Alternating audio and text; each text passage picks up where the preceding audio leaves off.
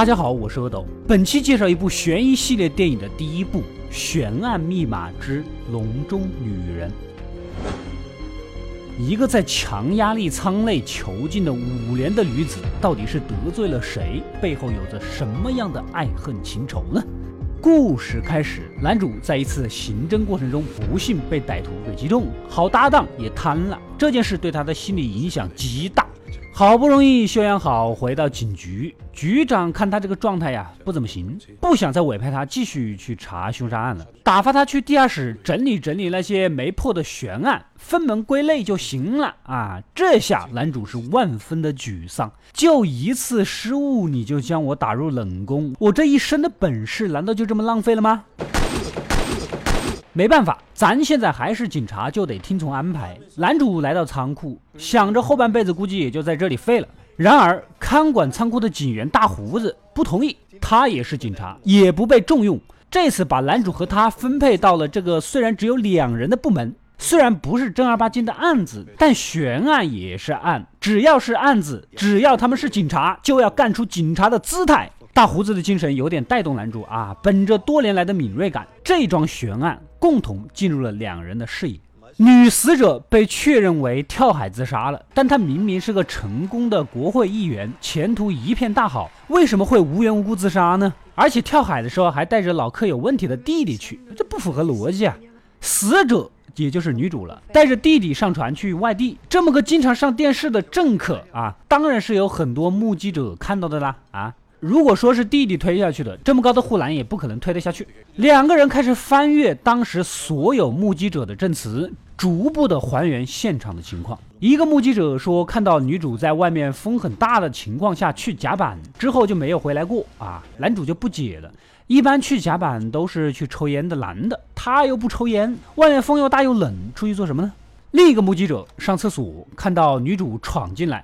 如果妹子突然闯入男厕所，最有可能的原因就是因为帅气的我也在厕所，嘿嘿，好吧，开个玩笑，说明女主在找弟弟，亲弟弟啊，各位不要想歪了。还有一个目击者看到女主的智障弟弟被一个穿雨衣的人带了出去，但是最后警察找到弟弟的时候呢，他还是一个人。如果说一个好心人想帮智障弟弟找家长，也不可能最后给单独扔到了一边吧？那么。这个穿雨衣的人很有问题。根据这些线索，男主推测是雨衣男带走了弟弟。女主外出寻找，曾经去过男厕，最后室内实在是找不到了，才去外面的甲板看一看。当然，事实就是如此。女主为了找弟弟，来到了停汽车的甲板上，果然在这里，正要走近，被身后的一个人给袭击捂晕了过去。当女主再次醒来，周遭一片漆黑，忽然灯光亮起。传来的声音告诉女主，她正在一个压力舱，压力是外面的两倍，里面有两个桶，一个拉屎的，一个吃饭的，每天递出去更换一次。之后的每年，他将把密封舱的压强啊增加一档，好好享受吧啊！明年见，大哥，你这样给妹子的压力很大呀。另一方面，男主还在继续调查，两个人来到了精神病院，想找那个智障弟弟问问线索，但总之不管你说什么，他都只看电视不聊你。就像我们小时候看动画片那样子啊，两个人直接就放弃了。再去问问女主之前的同事，这女主一直都单身，她的父母在她很小的时候出车祸死了，自己带一个智障弟弟啊，人还这么上进，不简单呐。女主呢很少跟男的约会，不过有一次出差，她好像跟一个男的出去一晚上都没有回，也许在别人房间斗地主是吧？搭档大胡子也没有闲着，他将女主出席活动的照片呢全部都打印了出来，让智障弟弟看一看。看看有什么结果。一开始还没什么反应，直到其中的一张照片，智障弟弟情绪突然激动，呼吸都急促起来。如果没有猜错的话，这个照片的人就是他在现场目击到的那个绑架他姐姐的嫌疑人。照片中这个金发哥长相颇为英俊，根据档案，他是生物动力学家，也是当晚受邀参加晚会的嘉宾其中之一。男主立马打电话过去找这个生物学家，可返回的信息让人大吃一惊。这个生物学家四年半前就已经死了，女主是五年前消失的，他四年半前死。如果我没有猜错的话，你肯定是会员还有半年到期，所以才晚死半年的吧？总之，他们之间必然有什么联系。到了现场，问了当地的警察，才知道死的生物学家跟照片上的这个英俊帅哥完全就是两个人。男主和大胡子两人又马不停蹄的去找生物学家关系最好的同事，看看这个人的照片有没有印象。这一问问出来结果，生物学家跟这个金发男呐是一个孤儿院长大的，以前听他提到过几次，好像在丹麦什么地方吧。这是个五年前的案子，也就是说女主已经被关了五年，只要不听话就给加压，直到她听话为止。这天，凶手心血来潮询问被关着的女主：“想知道我是谁吗？”当女主看到那张脸，一切回忆都涌现了出来。这不就是那天参加活动现场遇到的金发男吗？两个人当晚就对上了眼，确认过眼神，当晚成了对方的人，有着一炮之缘。女主就激动了：“为什么？为什么要关我这么多年？到底我做错了什么？活不好你可以直接说呀，有必要绑架吗？你个死变态！”另一边，男主查案的事也被局长给知道了，没收了警官证。但是现在不是你局长说的算的，这个案子已经查到了巨大的线索。男主和大胡子两人决定继续查下去，直奔孤儿院，找到当初的老师询问情况。这个帅哥小时候确实有点暴力倾向啊。翻出当时的记录，他呢也是可怜，小时候父母出车祸，父亲死了，母亲瘫痪，没有抚养能力，他就这么被送到了孤儿院了。等等，女主也是父母出车祸双亡。金发哥也是父母出车祸，拍韩剧嘛？要不要再凑个白血病呐？有没有这么巧的？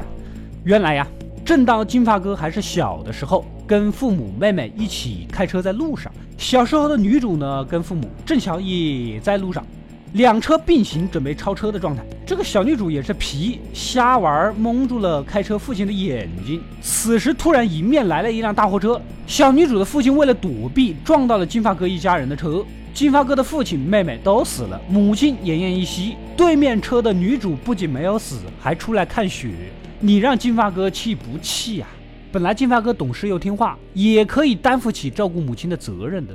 但是正是因为母亲半身不遂了，没有抚养能力，金发哥被迫送到了别的家庭寄养。然而这个家庭的男主人是个恋童癖。长期各种猥亵他，终于有一天让他逃了，也就来到了孤儿院，认识了现在的好朋友，就是那个生物学家了。随着时间的推移，小帅哥长大了，回到以前的家，杀死了曾经猥亵过他的养父啊，之后也就相安无事的打工糊口。直到这一天，金发哥看到了电视里熟悉的面孔，这不就是小时候害自己家破人亡的看雪小女孩吗？如今混得风生水起，成了政客。可你别忘了你小时候干的事儿，复仇的因子再次被激活。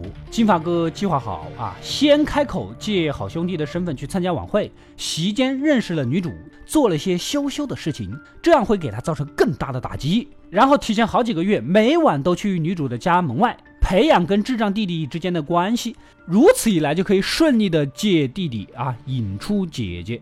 之后就跟计划中的一样，将女主给绑架，然后把好兄弟敲死在河里。如此一来，整个事件做的不留痕迹。但是坏就坏在男主这个落魄的警察是个较真儿的人，他的搭档大胡子是个有追求的人。两个人绕了一大圈，还是查到了身处农村的金发哥家。他看到警察上门不对劲了，赶紧爬上仓库，这里就是囚禁女主的地方。金发哥打开所有的压力阀啊。排出空气，想让女主在被找到之前自爆而死，接受应有的惩罚。男主呢，也摸到了被锁住的大铁门前，正准备凿开，金发哥直接就出现了。啊，这个该调查调查，我陪你们去警局，你别凿我家防盗门啊！其实金发哥的目的很简单，就是调虎离山，好拖延时间，排出空气，让女主痛苦的死。这男主跟大胡子也没见过这么配合的人，按道理愿意去警局，当然最好了。可正当经过一堆汽油空桶的时候，男主犯嘀咕了。从我这么多年来用爱发电的经验来看呐，这一堆汽油应该是用来发电的。可你一个农场正常用电，何必自己发电呢？啊，除非你有什么东西耗电量又大，又不方便让人知道。停车，这不是通往幼儿园的车，我们要下车检查。此时金发哥眼见藏不住了，先发制人，捅上了大胡子，打破了男主的头就跑。男主追过去，还真的就发现了压力舱，妹子果然还活着，但是奄奄一息。看样子离自爆已经没几分钟了。男主虽然是老警察，依然没有落下，对着人质大喊：“坚持，坚持，坚持！”身后全然不顾一切的臭毛病。果然，凶手从后面勒住了男主的脖子。就在他奄奄一息的关键时刻，大胡子忍着疼痛及时赶到。一棒子呼晕了凶手。最终，两人合力拯救了女主，给这个五年悬而未决的案子一个最终的结果。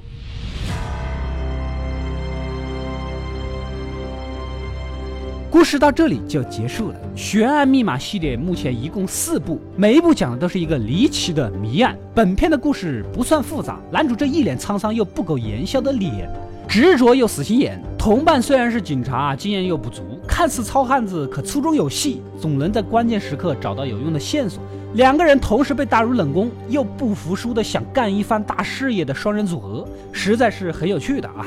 如果你们还想看这个系列，就抬抬小手，用点赞、留言、收藏、投币的方式告诉我吧。